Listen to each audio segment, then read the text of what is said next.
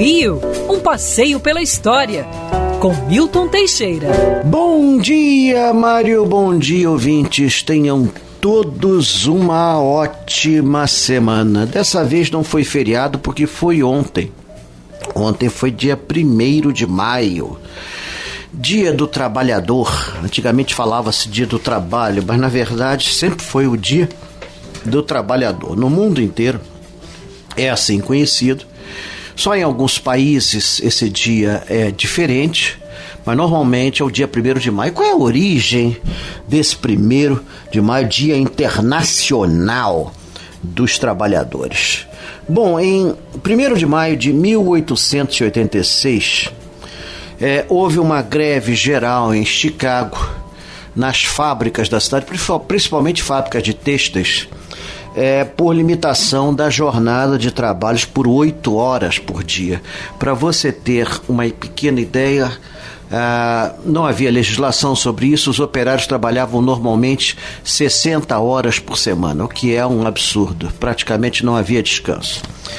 A reivindicação deles era simples: eles pararam as fábricas, é, foram para as ruas. Inicialmente não houve conflito, depois ocorreu um conflito com a polícia e no primeiro dia morreram três, três pessoas, depois morreram outras. Finalmente, três dias depois, tinham 38 mortos entre policiais, trabalhadores e cidadãos comuns que se envolveram no conflito. Isso é, ficou marcado na história americana e em 1890 houve uma greve nacional nos Estados Unidos no dia 1 de maio, pedindo a jornada de oito horas de trabalho pra, para todos os operários. Dessa vez foram bem sucedidos, pararam o país inteiro. É, a Segunda Internacional Socialista é, elegeu essa data para ser comemorado em âmbito mundial a, o Dia do Trabalhador. Então, reunida em Genebra, a Segunda Internacional Socialista assim determinou e desde então tem sido. É, em 1891, no dia 1 de maio, houve uma mega greve no, na, nas fábricas têxteis no, no, do norte da França, em Fourmier, e o saldo foi parecido com o americano. Teve 30 feridos e 7 mortos.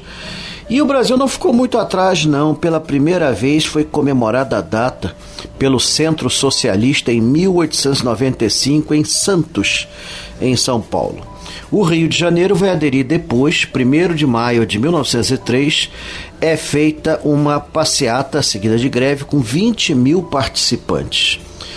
Depois isso se repetiu em 1915, se bem que essa de 1915, apesar de ter reivindicações trabalhistas no Rio de Janeiro, foram concentrados principalmente na Praça Mauá, não era uma, uma passeata contra a situação de trabalho, era mais contra a guerra, era, era declarar guerra à guerra, no caso a Primeira Guerra Mundial.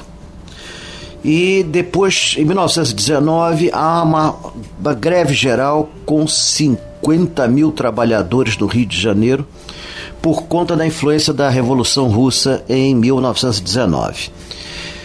Pela primeira vez foi feriado em 1925.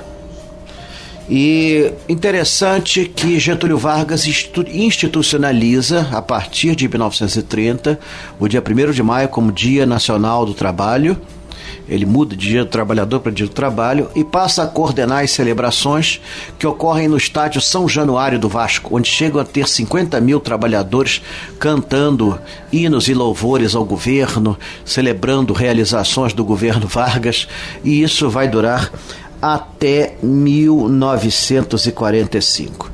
Depois isso voltou a ser proibido na, na gestão Dutra é, comemorar o Dia do Trabalho. Depois, com Getúlio Vargas, retornou à normalidade e hoje praticamente é uma data celebrada por todos os trabalhadores que são dispensados nesse dia.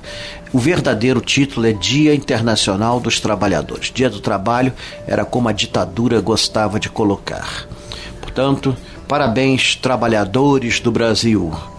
Chegou o seu dia, só que foi no domingo, lamento. Nem sempre o calendário é perfeito.